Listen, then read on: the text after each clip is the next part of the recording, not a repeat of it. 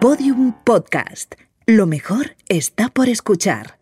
Family Podcast, un proyecto de Santillana para compartir en familia.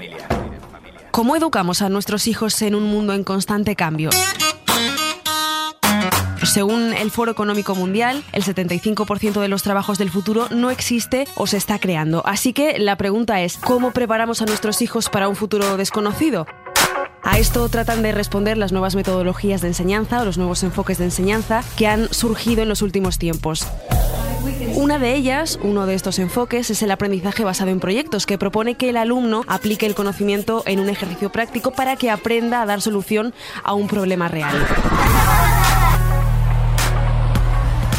Hoy vamos a acercarnos a este nuevo enfoque de la enseñanza, al aprendizaje basado en proyectos, con uno de sus mayores expertos, Juan José Vergara. Hola, ¿qué tal? Hola Inés, ¿qué tal? ¿Qué aporta eh, este nuevo sistema o este nuevo enfoque de la enseñanza?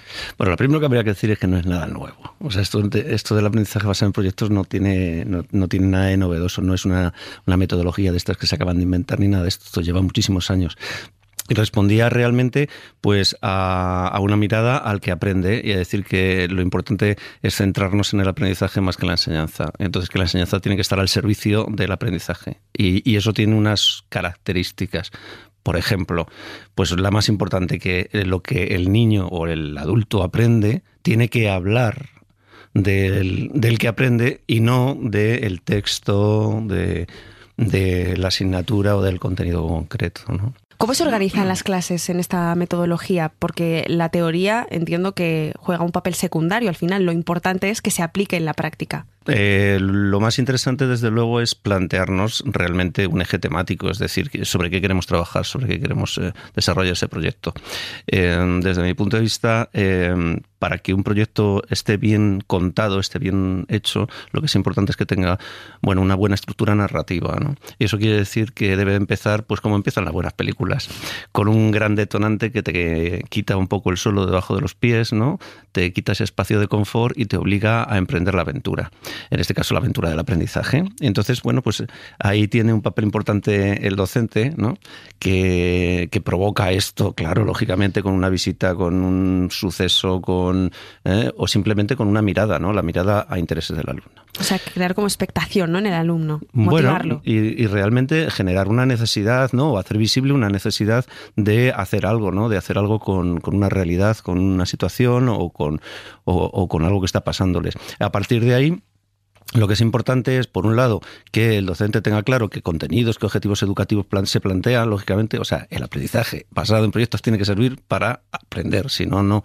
Es decir, tiene que ser eh, útil a la enseñanza. Y luego, por otro lado, eh, tiene que plantear eh, realmente, bueno, pues desde ahí decir, bueno, ¿y qué queremos saber sobre este asunto que queremos investigar? ¿no? Entonces, a partir de ahí se puede generar todo un proceso, esa aventura, ¿no? Esa especie de, de aventura en la que los alumnos pues emprenden una ruta de investigación, de acción y tal, para llegar otra vez a, pues, a volver a la realidad de alguna manera, pero generando pues, un producto final, una acción, o es decir, haciendo algo con lo que han aprendido.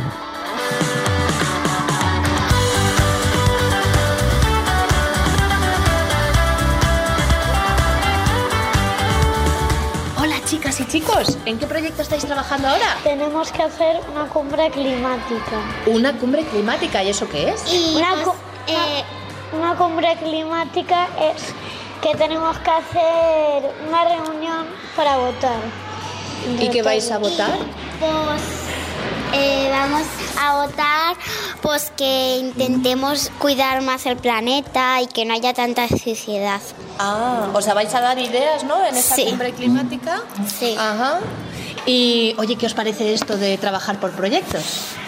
Pues eh, hace dos años nos gustó mucho que hicimos un proyecto del espacio y vinieron los padres a decorar la clase. Ajá. Entera. A mí me gustó mucho el de estas navidades de los astronautas. Y a mí me gusta mucho investigar. Ajá, o sea que os gustan los proyectos porque investigáis y los temas que habéis trabajado que os gustaban, ¿no? Muy bien, pues muchas gracias chicas y chicos. Gracias. ¿Nos despedimos? Adiós. Hasta la próxima noticia.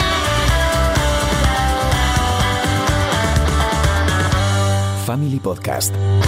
¿Qué competencias crea o qué competencias potencia este nuevo sistema o este enfoque de, aprendizaje en el alumno? Los resultados puntúan bastante mejor en lo que se llaman los, los llamados procesos de pensamiento de orden superior. Es decir, que quizá el aprendizaje basado en proyectos sí desarrolla bastante bien el pensamiento creativo, el pensamiento crítico, incluso las capacidades ejecutivas, etcétera. Un ejemplo práctico, eh, en la asignatura de historia, con este nuevo enfoque de aprendizaje, ¿Cómo llevamos eso a la práctica? Mm. A mí siempre me sale una broma. Oye, vamos a buscar un tema. Y entonces siempre les digo, mira, vale una, no, vale la, no vale la Revolución Francesa, pero vale la guillotina. Entonces yo creo que si yo me pongo delante de los chavales a trabajar eh, un proyecto sobre la guillotina, probablemente va a salir la Revolución Francesa, por supuesto, y va a salir de todo, pero probablemente va, va a hablarle más de ellos que si les hablo de Robespierre. Normalmente estamos acostumbrados a hacernos una pregunta. Y la pregunta es, ¿por qué es importante aprender algo? Y yo creo que esta es una segunda pregunta. Y la segunda pregunta es, eh, ¿qué dice el contenido de mi alumno? Es decir, ¿dónde lo puede ver? ¿Dónde lo puede tocar? ¿Qué puede, no? ¿Qué puede? Entonces, si nos hacemos esa segunda pregunta, pues entonces de ahí sale el diseño didáctico, un diseño didáctico que conecta directamente con los chavales, ¿no? Si no, pues le hablas de cosas extrañas, de cosas que no conectan con él. Sí que es cierto que, que ahora mismo estamos en una encrucijada en la que tenemos muy claro que mm, que el modelo educativo, por lo menos el tradicional, no nos sirve para desarrollar las competencias que necesitamos para vivir en un mundo pues, profundamente inestable, ¿no? que es, otra cosa no será, pero inestable. Y además en, colapso, ¿no? Es decir, yo a mí me siempre dicen, oye, es que el mundo está en crisis. no, no está en crisis, está en colapso, ¿no? Entonces, entonces, ¿qué hacemos con este colapso? Es una urgencia, ¿no? Y entonces, claro, el modelo educativo tradicional de memorización, etcétera, etcétera, no responde, ¿no?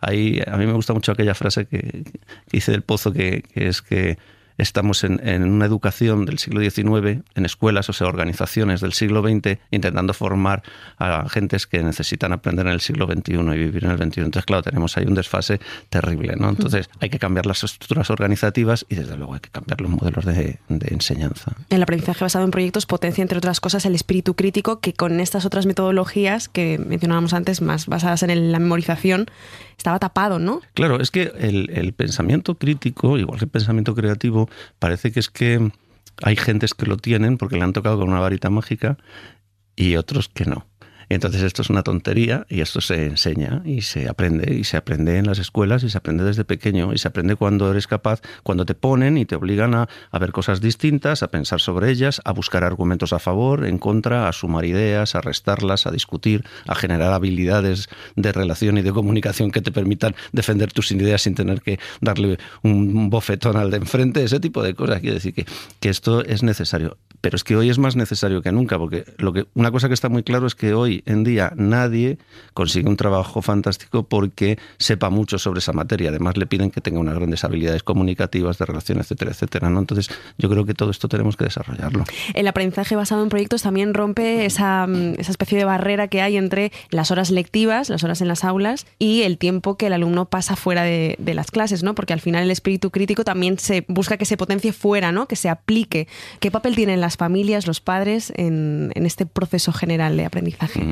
Sí, hay algunas características que yo creo que son importantes, ¿no? Em, porque a veces hacemos proyectos, o ves, ves en escuelas muchos proyectos, y entonces que, de repente cuando ha terminado el proyecto la escuela sigue exactamente igual. Entonces dice, bueno, ¿y esto para qué entonces? Esto no tiene mucho sentido. Lo que tiene sentido es que sea capaz de cambiar el modelo de enseñanza, el modelo de aprendizaje. Y uno de ellos es cuestionar el espacio y el tiempo. Y que es lo que tú dices, uno de ellos hay más, ¿no? El trabajo cooperativo, la incorporación de las emociones, etc. Hay algunas. Pero el espacio y el tiempo a mí me parece radical. Es decir, tenemos que ser capaces de meter en las aulas lo que está sucediendo fuera y hacer que lo que está sucediendo en las aulas hable de lo que está eh, pasando en la vida de los chavales luego. Y en esto la incorporación de no solo las familias, eh, sino todo el tejido asociativo. Yo creo que tenemos que pasar del concepto de ciudades que tienen escuelas a ciudades que educan, que tampoco es un concepto demasiado nuevo, la verdad, pero que ya va siendo hora de que lo empezáramos a asumir, ¿no? Y que eh, las puertas de un centro no pasa nada porque estén abiertas y que normalmente entren gentes del barrio, asociaciones, vecinos, familias, otros profesores, otros alumnos, es decir, que haya que haya pues, pues unas puertas realmente abiertas, ¿no? que los muros del centro un poco hay que romperlos en ese sentido.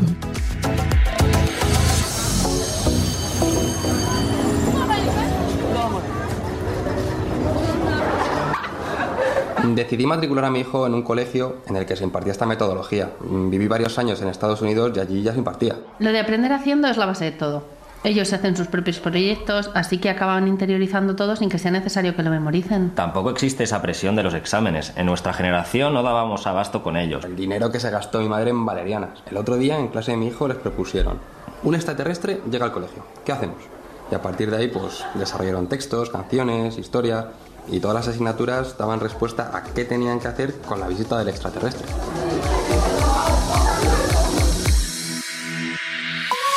Nos están escuchando muchos padres.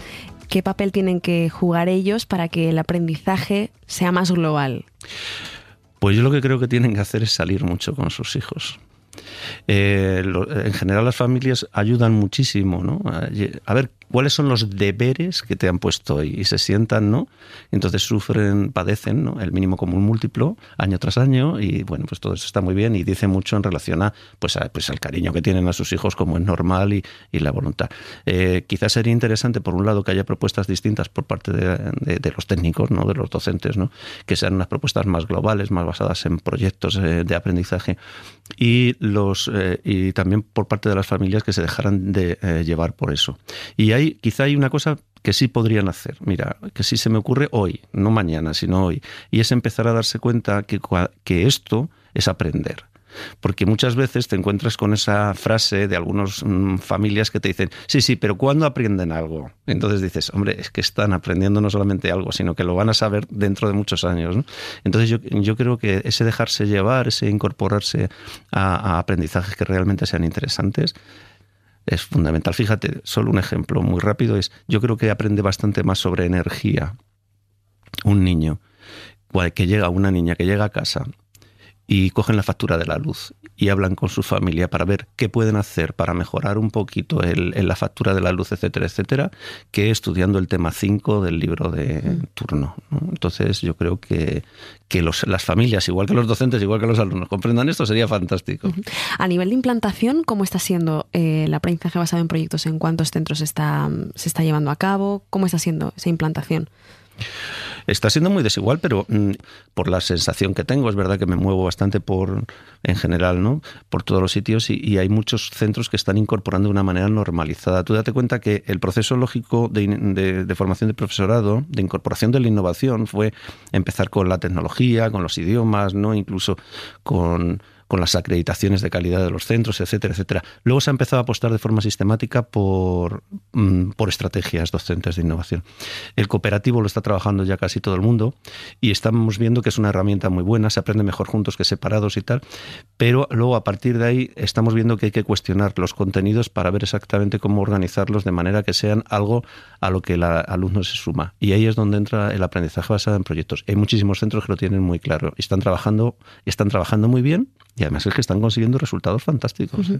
A nivel internacional, por ejemplo, en Latinoamérica también se está, se está implantando el aprendizaje basado en proyectos. ¿Hay algún país que esté a la, cabeza en este, en este nuevo enfoque de aprendizaje? Eh, probablemente Estados Unidos ha desarrollado desde hace muchos años eh, procesos de esos, de alguna manera, ten en cuenta que llega de allí, de DEU y de todas estas gentes, o sea que y, hay movimientos muy serios. Eh, yo creo que que se trabaja de distinta manera el, el, aprendizaje basado en proyectos en distintos sitios. Hay muchas muchas herramientas que o muchas formas de hacer el proyecto que, yo creo que, tenemos, que tenemos que incorporar cada uno a nuestras realidades. ¿no? Aquí yo creo que somos, podemos ser mucho más flexibles y eso tiene, tiene cosas buenas. Eh, hay un, tejido asociativo distinto, necesidades distintas, miradas distintas, con lo cual los proyectos muchas veces son distintos mm, y, y tienen, o sea, son mucho, pueden ser mucho más abiertos que allí. En Sudamérica de los que yo conozco, yo creo que sí hay un interés bastante importante, sobre todo incluso a nivel institucional, para que se desarrollen proyectos. Están chocando eh, fuertemente con claro con que mm, trabajar por proyectos implica cuestionarse las ratios, cuestionarse los tiempos, cuestionarse que los profesores no puedes tener un profesor que esté trabajando tres horas aquí y tres horas en la otra punta de la ciudad porque se vuelve loco, ¿no? Quiero decir, necesita unas condiciones. Entonces, claro, eh, eh, efectivamente la innovación, pues claro, va tirando de, que la, de que la calidad de la enseñanza cada vez sea mayor, ¿no? Entonces yo creo que en ese sentido es desigual en los sitios. ¿Cómo está siendo la acogida por parte de los alumnos con respecto a las metodologías o a los enfoques de aprendizaje antiguos o tradicionales? Mira, yo creo que muy bueno. Dicen, claro, es que eh, eh, esto, pero para los alumnos así, dicen, más difíciles, hacen así con los dedos, como si hicieran comillas, ¿no? Más difíciles. Bueno, pues precisamente para los alumnos menos motivados es para los que tiene sentido realmente utilizar estrategias que estén más cercanas a ellos, ¿no? Me llamo Lidia Rodríguez, soy directora del Colegio Público La Rioja. Hace siete años iniciamos este proyecto de cambio y nos aprendimos una frase que solo se aprende lo que emociona. Eso lo podemos encontrar en el aprendizaje basado en proyectos, el ser el protagonista de tu propio aprendizaje, cada uno respetando sus ritmos. Lo que fuimos introduciendo fue que al menos una vez en el curso trabajábamos todo el cole alrededor de un proyecto y además utilizando lo que es el, el proyecto como tal, que es globalizador de todas las áreas qué competencias cubre la lingüística, la matemática, la científica, el aprender a aprender. De qué manera las familias apoyan este trabajo. Se necesita colaboración porque hay mucho de investigación, de recopilar recursos y sobre todo de abrir el cole al barrio y a las familias. Los alumnos y alumnas se encuentran muy cómodos en este tipo de trabajo. También es una herramienta, es un hábito que hay que ir cogiendo. Os puedo poner, por ejemplo, uno de los proyectos que a mí me encantó eh, sobre las energías. Y todo empezó por una charla de una ONG que dio en el cole y a partir de ahí los alumnos empezaron a plantear diferentes líneas de, actuación, de tal forma que al final todas las áreas del currículum estuvieron ahí, en ese proyecto, desde música a través de un rap.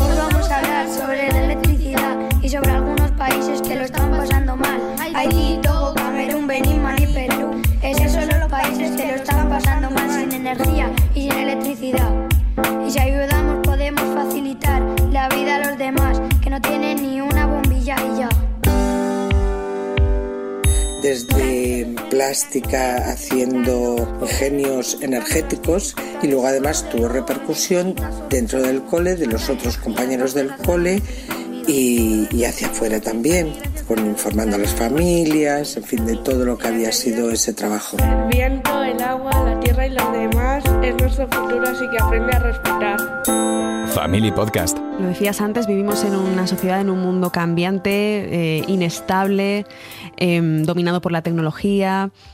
¿Es el aprendizaje basado en proyectos el enfoque de aprendizaje que mejor cubre las necesidades para ese nuevo mundo que, al que nos estamos enfrentando, para ese futuro? Claro, yo creo que a mí me gusta mucho hablar de, más que de competencias, de, trabajar las habilidades, que son como más manejables, piezas más pequeñas, ¿no? Y entonces, sí, ahora se está hablando mucho de las habilidades blandas, ¿no?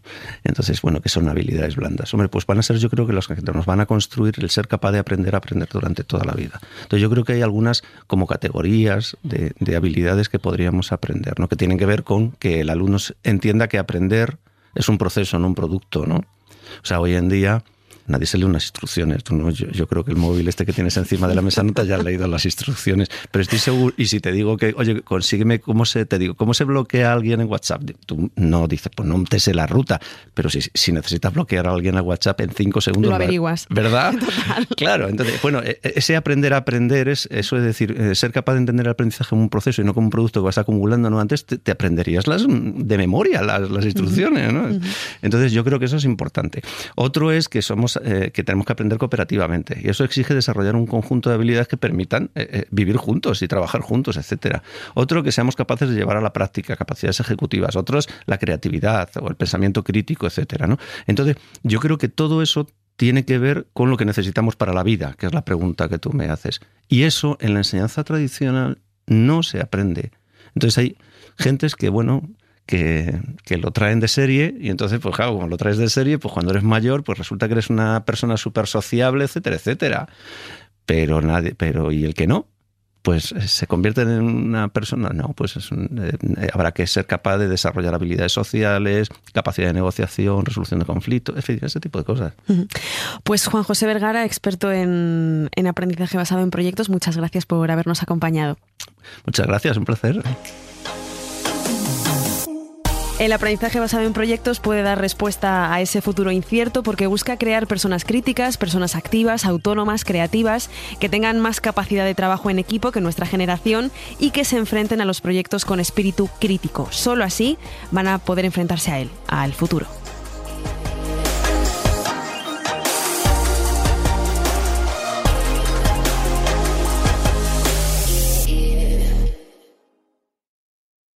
Family Podcast, un proyecto de Santillana producido por Podium Studios. Dirección, guion y presentación, Inés Vila.